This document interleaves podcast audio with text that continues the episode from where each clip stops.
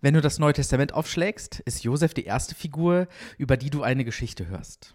Matthäus beginnt sein Evangelium zunächst mit einem Stammbaum Jesu, also der Abstammung von Jesus, einer kurzen Erwähnung, dass Maria schwanger ist und erzählt dann davon, wie das für Josef eigentlich so war. Denn auch Josef machte eine ziemlich sonderbare Begegnung. Er war schon fest entschlossen, Maria zu verlassen. Schließlich ist sie schwanger, von ihm konnte das Kind nicht sein. Und ihm begegnet nachts im Traum ein Engel. Engelbegegnungen scheinen irgendwie so ein Gottesmodus gewesen zu sein, um Botschaften zu überbringen, die nicht so ganz leicht zu verdauen sind. Der Engel jedenfalls ermutigt Josef, Maria nicht zu verlassen, das Kind nicht zu verlassen, sondern sich um beide zu kümmern, das Kind als sein Kind anzunehmen. Josef sollte sich der sozialen Vaterschaft nicht entziehen, auch wenn manches dafür sprach. Josef ist wahrlich kein Mann vieler Worte.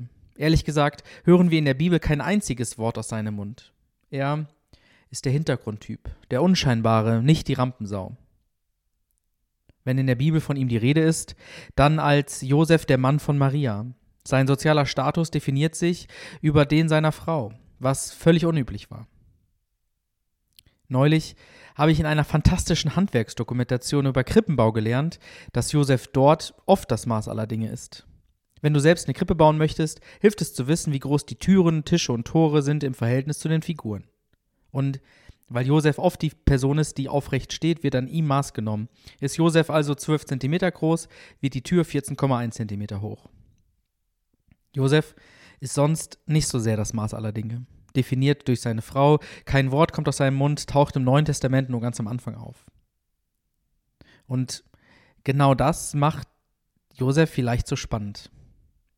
In der Bibel begegnen uns nämlich nicht nur Menschen, die sich durch besonders große Taten auszeichnen. Mose, Abraham, David, Paulus, bekannte Namen mit großer Geschichte.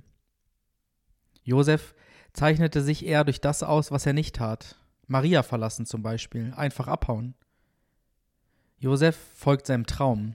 Er folgt dem, was ihm im Traum klar geworden ist. Jesu Josef folgt seiner Intuition, vertraut mehr auf seine innere Stimme, die die Stimme Gottes sein könnte, als irgendwelchen gesellschaftlichen Konventionen. Dieser Unscheinbare wirft seinen Schein nicht auf sich, sondern auf das Licht der Welt.